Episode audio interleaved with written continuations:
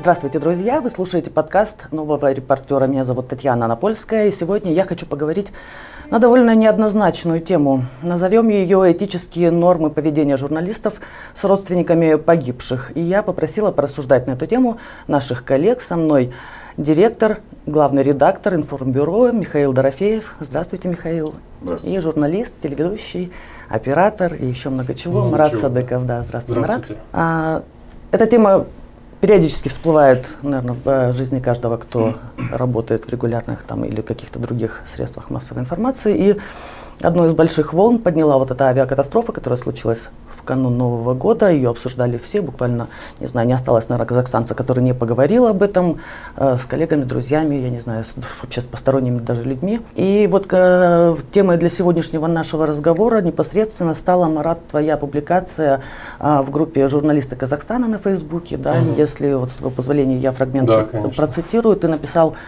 «М, насколько этично звонить в такой день, в, день такой трагедии родственникам погибших. Я понимаю, профессия обязывает, но я сегодня был свидетелем то- того, как постоянно звонили жене и маме погибшего парня. Они только что потеряли мужа, сына, они решают, как вывести тело, как похоронить, а каждые полчаса звонят журналисты и просят рассказать о семье погибшего.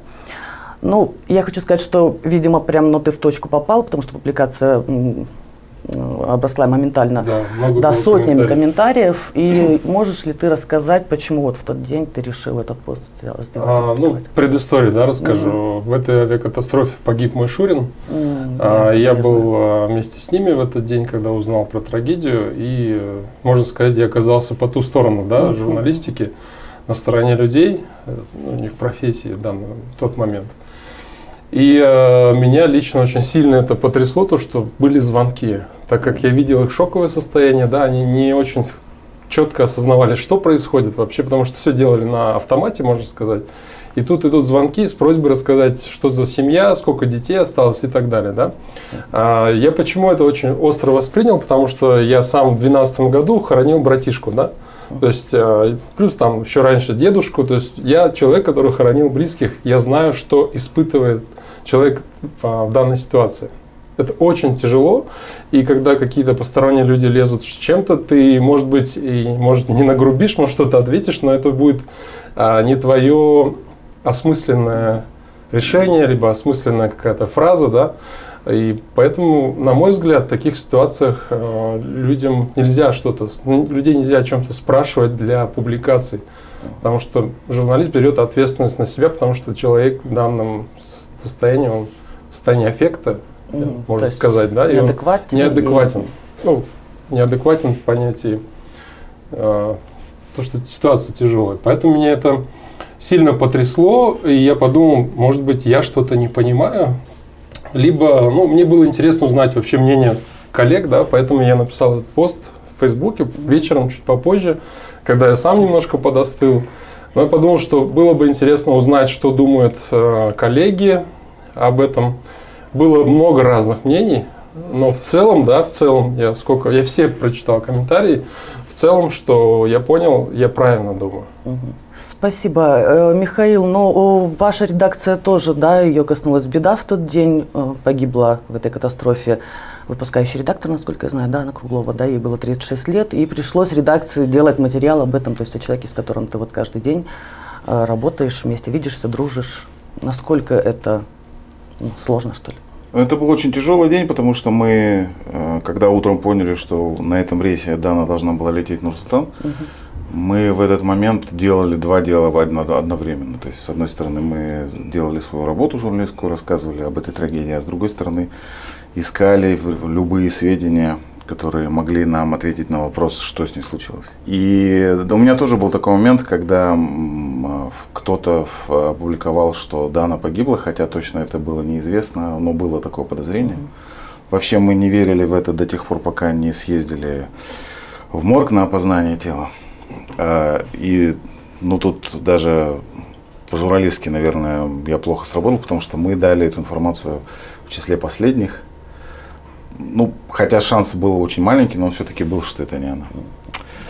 Э, Но кто-то опубликовал раньше, потому что действительно там было несколько неопознанных тел, и Э, возле одного из тела была обнаружена карточка Даны, с которой она заходила в офис. И поэтому решили, что это, скорее всего, она. Но потом это подтвердилось. И после того, как это опубликовали, тоже начали звонить. И вот я помню, что один был звонок, когда мне позвонили с какого-то телеканала и спросили, правда ли, что Дана погибла.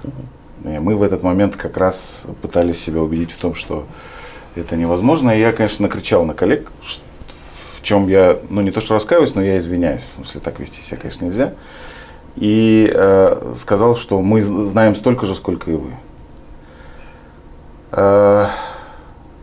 Это был очень тяжелый такой день, э, но за все это время, э, сколько бы ни было звонков, у меня ни разу не было э, желания сказать журналистам, что они зря мне звонят и что они не должны этого делать. Ни разу не возникло такого желания, потому что я понимаю, что они делают свою работу. И эта работа заключается в том, что они должны рассказать историю.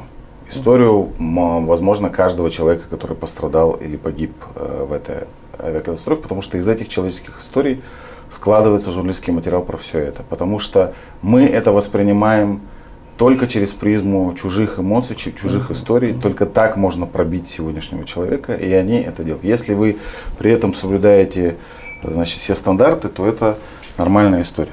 С другой стороны, я понимаю то, что говорит Марат, это очень тяжело, и действительно родственники находятся в, в очень тяжелом эмоциональном состоянии, и, наверное, мало что могут э, в, вразумительного сказать.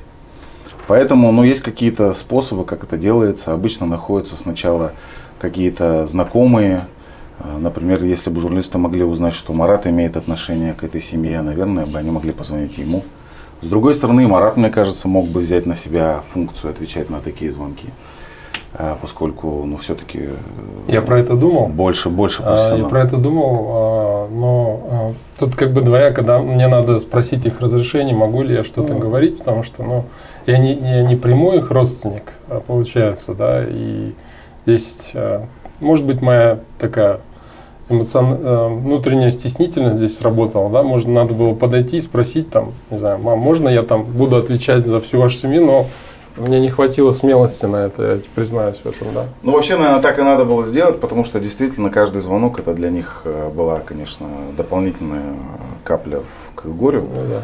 Э, тем более, что судя по тому, что я услышал, журналисты не задавали какие-то вопросы типа там, как вы себя чувствуете, да? Нет, этого не было. Да, да они пытались узнать про, собственно, про семью, про то, что случилось там, ну, то есть какие-то детали, которые, в принципе, может рассказать человек знакомый с семьей, но не обязательно близкий родственник. Ну и что в итоге, Марат, э, семья дала какое-то интервью или а, Сама семья не дала интервью, а просто рассказали, я так понял, они а, уже вечером звонили даже узнали, где работает его мама, угу. они звонили ее коллегам и через них что-то пытались узнавать, потому что при мне был звонок ее коллеги, она была тоже там рядом, и она что-то пыталась там говорить, э, не знаю. Э, просто вот под этой публикацией твоей некоторые наши коллеги написали, что редактор порой заставляет делать mm-hmm. то, что, чего журналист бы не хотел, то есть, да, вот лезть там к неостывшему телу с микрофоном там или еще что-то.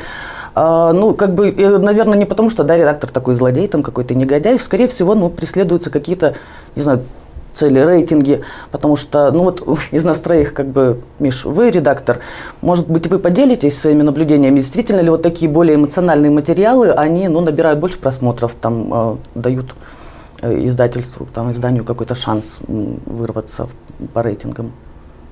Нет, если вы просто расскажете историю, то это, ну, это обычная журналистская uh-huh. публикация. Если вы, конечно, приправите это какими-то подробностями, слухами, дополнительными какими-то своими измышлениями, mm-hmm. добавите громких слов, типа ужасная трагедия, mm-hmm. э, там э, сиротой остались четверо малышей, сиротами, да, и, ну что-то такое, то, конечно, здесь можно поймать этот, э, эти просмотры.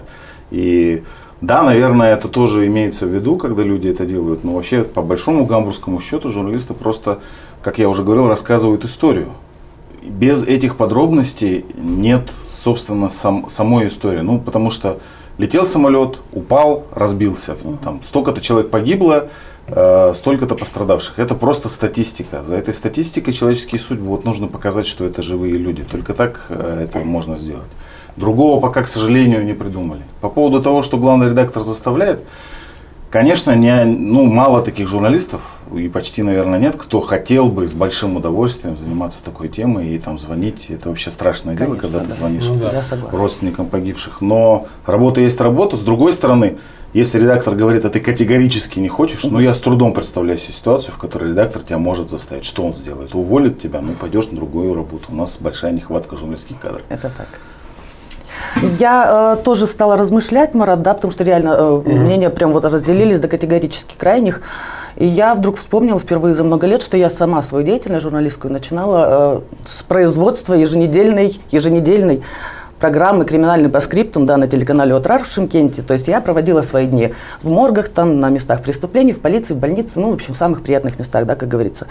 Ну, как бы я была молода, мне было 25 лет, я была абсолютно бессмертна, да, ну, как все молодые Мгм. люди. Но э, я хочу сказать, вообще не горжусь этим, но как бы раз разговор пошел на чистоту, я должна сказать, что наступал момент, да, когда звонили полицейские, с которыми мы сотрудничали, и говорили, Тань, тут вот авария, например, ДТП, если хотите, можете приехать. И я говорила, «М, а есть погибшие?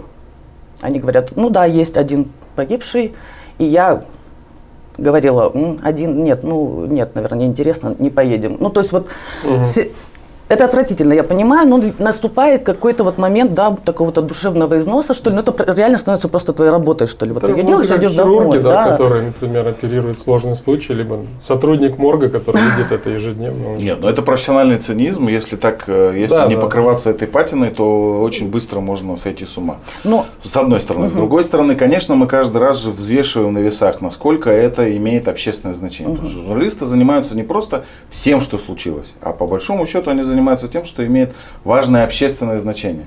Соответственно, необычная какая-то история с большим количеством пострадавших это одно, а с- типичная авария, в которой просто там э, кто-то там по- получил легкое сотрясение мозга, это совсем другое. И журналисты это понимают, да, и это взвешивается всегда на весах. Но это часть профессии, от этого никуда не денешься. ты, Марат, как считаешь, ты был в такой ситуации, когда тебе самому приходилось? Ну, ты понимаешь, Я- что человек не да, хочет с я- тобой говорить, но ты Я точно ситуацию не помню, что было, но вот было тоже, когда я работал, только начинал.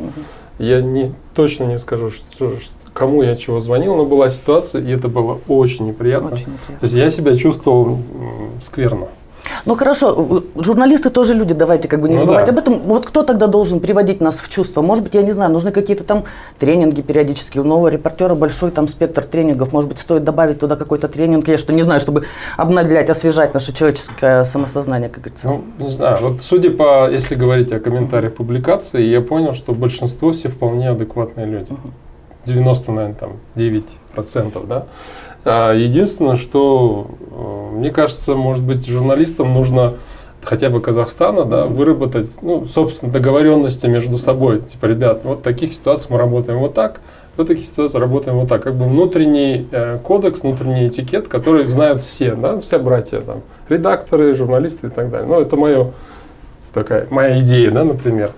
Как это можно сделать? а, м, И э, вот для меня баланс, лично для меня баланс э, очень важен. Либо ты, э, ну, как профессия, ну, ты как человек профессии работаешь, либо ты действуешь как человек, да. Э, Мне кажется, вот всегда же у журналиста на весах. Ты либо журналист, либо ты как человек начинаешь относиться. И вот очень сложно же бывает иногда, когда ты видишь какую-то ситуацию, разграничить. Э, Тебя включает, не знаю, у меня включается, хочется чем-то помочь, что-то сделать. Этот гражданский активизм, наверное. И думаешь при этом, что как бы быть э, отстраненным и очень объективным в каких-то ситуациях. Ну, ты вот Я хорошую так тему затронул, да, что какой-то кодекс этики, наверное, должен существовать, но Есть, опять же, но- это Сейчас, минуточку, Да. да. мы дойдем до этого. А Для меня вот такой оказался болезненный вопрос. Я, наверное, с Михаилом сейчас хочу об этом поговорить. Потому что я, когда прочитала все эти комментарии, я подумала о том, что нужна, нужен какой-то документ, который как бы нас объединит. Но, прочитав эти комментарии, да, там, где за час коллеги в маленьком цеху, у нас не такое уж большое да, сообщество, успели оскорбить друг друга, успели реально развязать склоку какую-то безобразную между собой, хотя вообще, ну, как бы не под этим, конечно, в публикации, казалось бы, это делать, да. Как вы думаете, есть ли какой-то клей, цемент, который мог бы вот нас, журналистов, э, собрать, там, объединить и заставить все-таки, ну, как-то м, уважать друг друга, уважать свою профессию и как-то, вот, как Марат говорит, может быть, создать какой-то документ э, этический? Пока я, к сожалению, ничего такого не вижу, угу. потому что любая тема, в которой э, возникает необходимость договориться о каких-то единых принципах, принципах она сразу же разделяет э, весь наш небольшой цех на 158 маленьких кусочков, да. и они никогда это в жизни проблема. не могут договориться. И это не только этой темы касается, есть гораздо более фундаментальные вопросы, из которых эта тема тоже вытекает, по которым мы тоже не можем договориться. И поэтому, извините меня, если на, на вопрос, что такое журналистика, все отвечают самыми разными способами, и в чем суть нашей работы, все понимают по-разному. Тут уже, как говорится, не до этического кодекса. То есть документы эти принимались много раз, и, там все их подписывали, но это в основном воспринимается как э, ни к чему не обязывающая такая формальная история. Ну да, вот даже если мы его примем, то есть, ну не будет же такого, да, что ты повел на себя, себя на съемки там ну, по-свински, да. у тебя и раз ослеп, там, ну не, не будет такого. То есть как, как он должен работать? Ну то есть этот документ хорошо, даже если мы соберемся каком-то там идеальном будущем его напишем или примем существующую, да, вот глобальную хартию этики, как он должен работать? Кто должен нам что это, товарищеский суд, то есть, кто по должен, идее, как как-то он... должен кто-то следить, да, за этим, да, ну, наверняка. Вот ты и говорить, что вот тут вы и... были неправы, тут вы были, типа, нехорошо поступили, а тут кто это может ну, быть? Да, возникает вопрос, а судьи кто? Да, судьи. У нас очень легко, когда кто-то приходит и говорит, вот здесь вы поступили неправы, у нас очень быстро все подрываются и доказывают всей гурьбой этому человеку, что он сам в 10 раз хуже вообще, и что-то такое, что ты, и какое ты имеешь право нас тут учить. Дурак это, сам дурак, да, вот эта да, классика да, да, начинается. Это история. Вот, поэтому я согласен, что, возможно, имеет смысл какой-то придумать какой-то общественный, не знаю, там, совет, который будет, там, совет старейшин, но это все тоже история про то, кто, кто эти люди и почему мы должны их всех слушать. С другой стороны, чем больше будет таких постов, как написал Марат, угу. и публикаций, и каких-то внутренних обсуждений угу. в цехе, тем быстрее люди между собой договорятся. Потому что споры спорами, все, конечно, друг друга могут и э, нецензурными угу. словами оттаскать, Это но да. после этого ты приходишь вечером домой и начинаешь анализировать. Все-таки журналисты люди, которые привыкли к рефлексии. И начинают, ну, если мы не говорим уже о совсем там, да, клинических случаях, и они начинают думать, ну хорошо, ладно, я вроде отбрехался, все понятно, но ведь что-то в его словах было. Где-то он прав. Mm-hmm. И начинаешь ты об этом думать. Лично я, например, очень часто из таких дискуссий э, выхожу вот с каким-то пониманием, что вот, наверное, здесь надо немножко подправить, вот здесь надо немножко по-другому. Поэтому мне кажется, чем больше таких будет обсуждений, тем mm-hmm. лучше. То есть мы должны как-то из своей раковины, из своих внутренних мыслей выйти и на обсуждение коллег? Я думаю, что, даже я думаю, что как бы это ни было маловероятно и болезненно, но саморегулирование это единственный способ, при котором будут решены все эти проблемы. Это долго, это, конечно, не год, это десятилетие. С учетом того, что у нас журналистики это вообще, собственно, раз-два и обчелся там лет, да. А, я имею в виду такой классической. Угу, да. Не советской. Вот, поэтому мы, в принципе, еще только в самом начале пути. А я вот в Душамбе, когда был в прошлом году на медиафесте, mm там я познакомился с председателем профсоюза журналистов сейчас Латвии и Литвы, я лично их путаю. А, Литвы. Как из этих стран? Пусть будет да, так. Угу. Они вот как раз у него была сессия про журналистскую этику и так угу. далее, и то, как они пытаются там три страны все это регулировать. Он председатель профсоюза, его избрали угу. журналисты, то есть, и они этот профсоюз, он следит, кстати, за, этически, за этическими нормами в стране тоже. И работает, получается? Это работает, да, это работает. Но это вещь такая, что журналисты сами выбирают кого-то, да. Они говорят, вот ты будешь председатель угу. профсоюза. Все, вот мы тебе доверяем, ты следишь. Но это то есть должен это быть может быть один большинства... из вариантов, да, один из вариантов, не знаю. И плюс то, что вот действительно Михаил говорит, это действительно нужно вот говорить, да. Угу. Я же я вообще редко пишу посты какие-то. Я, когда меня торкнет, я только тогда что-то угу. начинаю писать. Мне тот день, по большому счету, это не пост был не о том, чтобы поругать коллег, а о том, чтобы поразмышлять, потому угу. что я говорю, я подумал, может быть, я не прав. Я хочу, мне было интересно узнать, что думают в целом журналисты. И поэтому я это написал, да, не с точки зрения, какие вы сволочи, а как бы давайте поговорим на эту тему. Но я хочу э, свое личное как бы, наблюдение сказать в благодарность тебе, Марат, да, не потому что мы, мы друзья, я mm-hmm. хорошо к тебе отношусь. Твои, то есть, ну там люди по-всякому выводили тебя действительно, ну, на провокацию, и ты в своем состоянии, да, как бы все-таки сумел, ну вот это какой-то, правда, ну, Ну, я наше, видел, поведе- что- наше корректное поведение просто как людей. Ты не, ты не скатывался, да, там? Нет. хотя хотя Ну. вот я в какой-то момент там были такие вопросы, что я вот думаю, что А- а в душе я вот потому уже пора не послать человека. Я не сразу отвечал. Я прочитал, я пытался понять, что он хочет, пытался понять, в чем может быть его правда, да. И э, ну, все пытался балансировать. Я понимал, что некоторые комментарии были жесткие, но они имели, ну, они имеют право быть, и там есть тоже доля правды. То есть этого человека в определенных ситуациях так нужно делать, да. И там я писал, что да, вот в этих ситуациях, возможно, это будет работать, но вот мы сейчас вот эту ситуацию смотрим. С- Нужно, не знаю, я всегда очень... Интернет для меня это так же, знаешь, как э, на улице, ну, в обществе, когда ты общаешься, ты когда ты видишь человека глаза в глаза, ты же не, обычно не ругаешь его, а когда мы в интернете, большинство людей почему-то э, начинают быть смелыми и писать всякие гадости, а потом при жизни один такой человек, в интернете смотришь, он другой. А интернет это все-таки общество, да. Да, и- я бы хотела еще, наверное, отдельный даже подкаст по этому поводу записать, друзья. А, э, хорошо, я поняла, да. Марат, как вариант. Ну и вот пока у нас нет подобного, да, прибалтийск- прибалтийским странам а, какого-то сообщества или какого-то там цементирующего, организации цементирующей.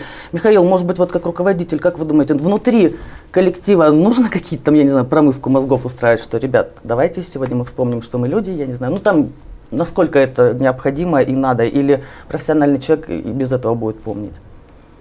Нет, наверное, какие-то обсуждения нужны, но я не имею в виду, что нужно прям всех собирать. А давайте-ка мы сейчас поговорим про журналистскую этику. Вот у нас полтора часа. И вот за эти полтора часа мы там сейчас я вам расскажу, как должно быть.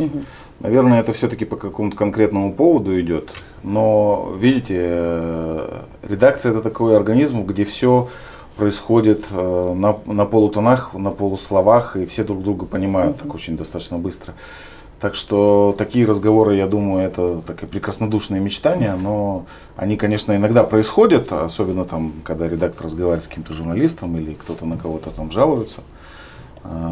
Обычно бывает же такое, что редактору звонят и жалуются на какого-то человека, что он себя неправильно повел. Да, да, да. Вот, ну, обычно в этой ситуации я рассказываю этому человеку, какой у меня замечательный журналист, и что они сами виноваты, а потом вызываю этого человека и начинаю с ним разбираться, почему он такой нехороший. Ну и как бы в этой ситуации единственный, кто остается в белом и на коне, это, естественно, я, как редактор. Поэтому это такая выгодная история.